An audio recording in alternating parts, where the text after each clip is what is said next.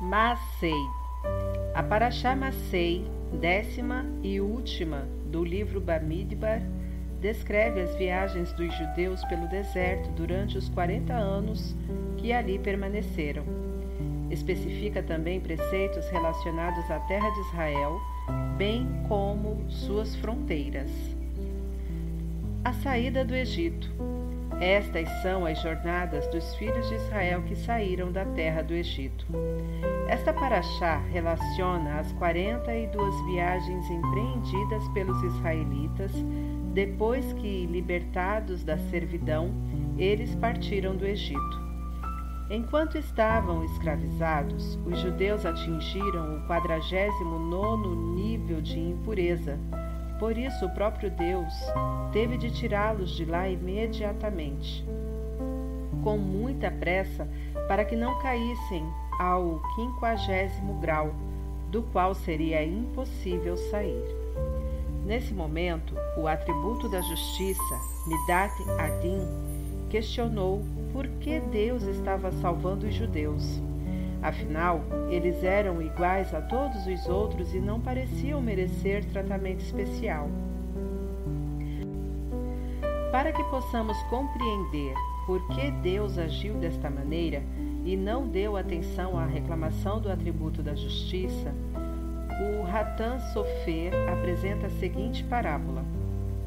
Um dos ministros de um rei não desempenhava suas funções com a honestidade necessária e, desse modo, causava grandes danos à população. Os representantes da comunidade reuniram-se com o monarca e lhe pediram que, que demitisse o ministro perverso. Porém, além de não destituí-lo nem repreendê-lo, o rei ainda o promoveu, nomeando-o como seu braço direito, seu conselheiro pessoal e fiel.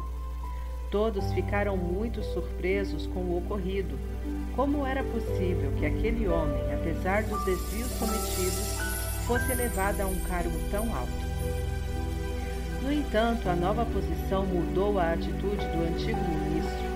Assim que ele a assumiu, descobriu-se que era um consultor extremamente sábio e inteligente, possuidor de grandes habilidades benéficas à população de modo que todos ficaram satisfeitos. Perplexos, os líderes comunitários perguntaram ao rei o que acontecera. Ele explicou.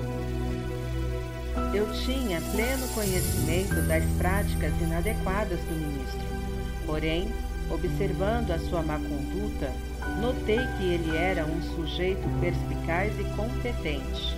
Era o ambiente do ministério que o corrompia então me convenci de que, se ele mudasse de função, seu comportamento melhoraria e decidi promovê-lo. Como previsto no novo cargo, suas virtudes e talentos ficaram evidentes. O Ratan Sofer conclui: o mesmo ocorreu com os judeus. Enquanto estavam no Egito, Deus reconhecia o enorme potencial que eles tinham e sabia a influência negativa do meio que era responsável por sua conduta inapropriada. Porém, logo que saíssem de lá, eles abandonariam o mau caminho e serviriam de modelo para o resto da humanidade. Consequentemente, Deus tirou o povo de Israel do Egito e então todos puderam perceber seus extraordinários dons e qualidades. A morte de Aharon e o templo sagrado partiram de Kadesh e acamparam no monte Or, na extremidade da terra de Edom. E Arão, o sacerdote, subiu ao monte Or, por mandado de Deus, e morreu ali, no quinto mês do quadragésimo ano da saída dos filhos de Israel da terra do Egito, no primeiro do mês. A Torá interrompe sua descrição detalhada dos locais em que o povo judeu acampou no decorrer dos 40 anos de caminhada pelo deserto rumo à terra de Israel, para nos dizer com exatidão o lugar e a data do falecimento de Aharon Hakorem, o sacerdote. Era o primeiro dia do quinto mês, Rosh Hodesh Av. Curiosamente, essa é a única data de falecimento indicada precisamente pela Torá. Não sabemos em que dia morreram Abraham, Isaac, Yaakov e nem mesmo Moshe Rabbeinu. Esta paraxá sempre é lida no período das três semanas de luto do povo judeu pela destruição dos dois templos sagrados, ocorrida em 9 de Ave, de anos diferentes. Como todos os acontecimentos são conduzidos pela divina providência, Garra Prati, principalmente o que sucede aos grandes justos, se Aharon faleceu no primeiro de Ave, Deve haver alguma ligação entre sua morte e a destruição dos templos sagrados, muitos anos depois. Qual será a relação entre esses eventos? Ela se compõe de três aspectos. Primeiro, o falecimento de um tzadik é equivalente à destruição do templo. Nossos sábios explicam que assim como o Beit Hamikdash era um lugar físico através do qual a divindade se manifestava de forma clara e evidente no mundo, Deus também se revela na terra por intermédio do Tzadik. Portanto, quando falece um justo, deixa de haver a possibilidade de manifestação da divindade no mundo, o que equivale à destruição do templo. 2. Ahavat Israel, ao irmão israelita. Nossos sábios afirmam que o templo foi destruído por causa do ódio gratuito, Sinat Inam, entre os judeus da época. Uma das funções do Beit Hamikdash era promover a paz entre as pessoas, bem como entre o ser humano e Deus. Aharon se destacava nessa área, como consta na ética dos pais, o Rev Shalom, Verodev Shalom, o Revet Abriot o Mecarvan Latorá. Aharon amava a paz e perseguia a paz, amava as criaturas e as aproximava da Torá. 3. Perpetuação das nossas tradições. Nossos sábios ensinam que os justos não morrem. Assim, embora o tzadik nos deixe fisicamente, se seus discípulos ou descendentes levam adiante o seu legado, é como se ele próprio continuasse vivo. Da mesma forma, se perpetuarmos o legado do Beit Hamikdash, eliminaremos as causas de sua destruição e mereceremos sua reconstrução. Porém, como se dá continuidade ao legado de um tempo, o que se deve fazer na prática? O profeta Ezequiel, Ezequiel foi exilado junto com o povo na Babilônia, logo após a destruição do primeiro templo sagrado. Lá ele profetizava e descrevia suas visões para os judeus. Numa delas, Deus o conduz em viagem profética ao futuro templo reerguido, dando-lhe a oportunidade de ver as medidas, os aposentos, enfim, todo o edifício. Em seguida, Deus lhe ordena que transmita ao povo todas as características do templo. E Ezequiel pergunta ao Altíssimo: o povo de Israel acaba de ser exilado e não dispõe das mínimas condições para a reconstrução do templo.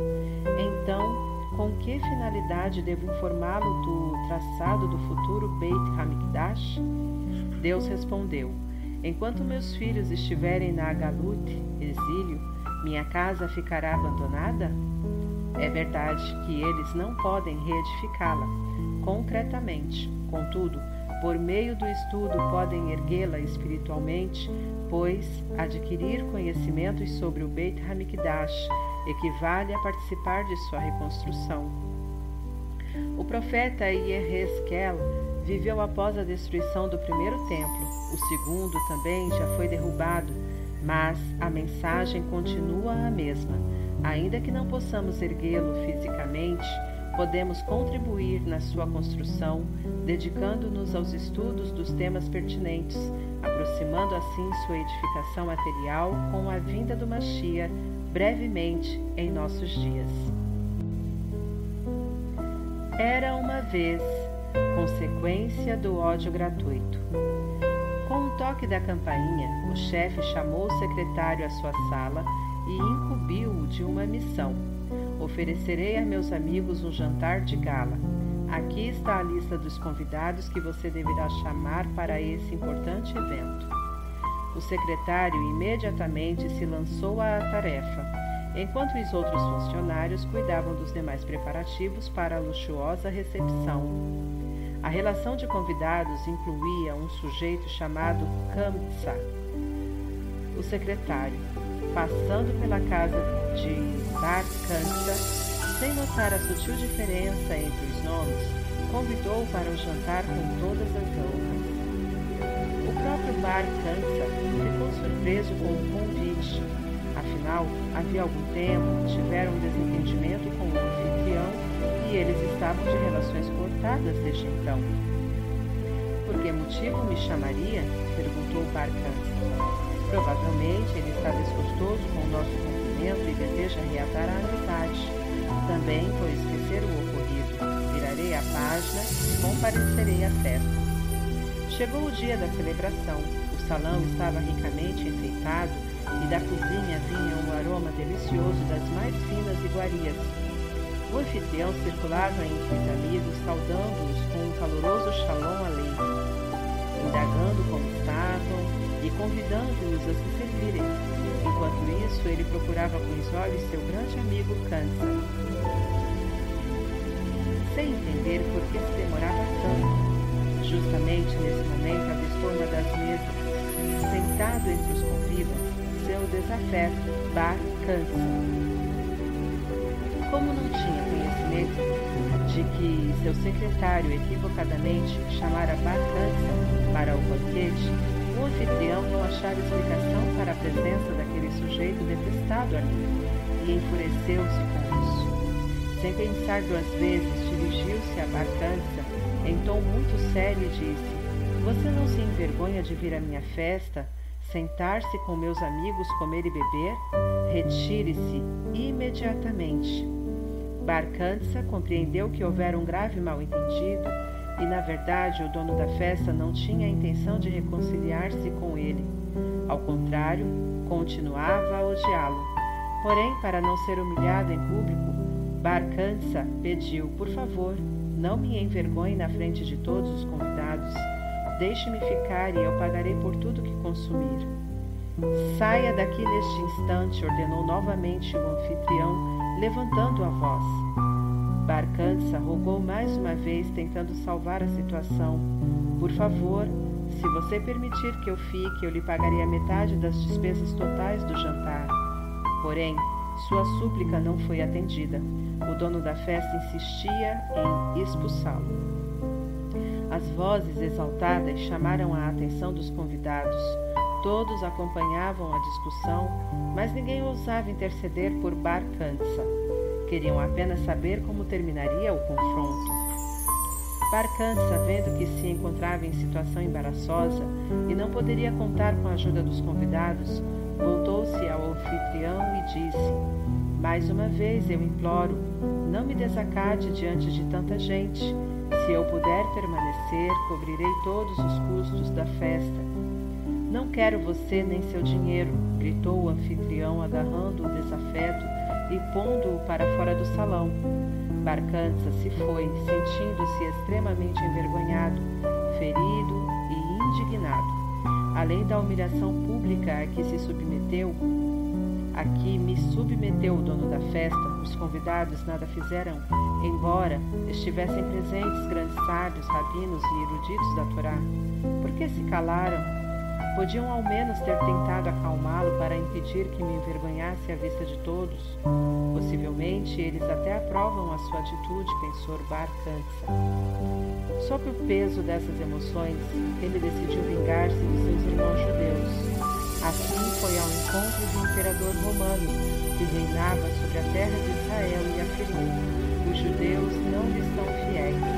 Exteriormente, eles demonstram lealdade à Vossa Majestade mas na realidade estão planejando uma revolta. O imperador, que sempre desconfiara dos súditos judeus, considerou com seriedade as palavras de Barcança, principalmente porque era um dos judeus que fazia denúncia. Como posso saber que você diz a verdade? perguntou-lhe o soberano. É simples, como é do conhecimento de Vossa Majestade, os não-judeus também podem fazer oferendas no templo sagrado de Jerusalém. Assim, envie uma oferenda aos sacerdotes e veja se eles a sacrificarão no altar. O rei aprovou a sugestão e pediu a seus escravos que providenciassem um bezerro perfeito e o entregassem a Bar-Cansa, que o levaria ao templo. A caminho de Jerusalém, Bar-Cansa lesionou os lados, os lados do bezerro, tornando-o defeituoso e, portanto, inapto para ser ofertado no altar. Hamikdash, o rei verificou o animal e o defeito inicialmente, os sábios fizeram ofertá-lo, a fim de preservar as boas relações com Roma. Mas o Rabi Zerharia ben Abicurus alertou-os. Se aceitarmos esta oferenda, dirão que é permitido sacrificar animais defeituosos no altar. Por fim, decidiram rejeitar o bezerro. Barcança voltou correndo ao palácio do imperador e comunicou-lhe: Eis a prova de que eu estava certo. O sacerdote declarou inválido seu bezerro e não o ofertou no altar. Ao ouvir a notícia, o soberano mandou suas tropas sitiar Jerusalém. O cerco durou muito tempo e houve grande número de judeus mortos de fome, sede e doenças. No dia 17 de Tamuz, os romanos romperam a muralha e invadiram a cidade santa. No dia 9 de Ave, incendiaram o Beit Hamikdash e o reduziram a cinzas. Assim, findou o período do segundo Beit Hamikdash. Os poucos judeus que sobreviveram ao cerco e à guerra foram expatriados. Teve início o longo exílio, Galut Edom, do qual ainda não fomos redimidos que possamos merecer em breve a construção do terceiro Beit Hamikdash com a vinda do Mashiach. Amém.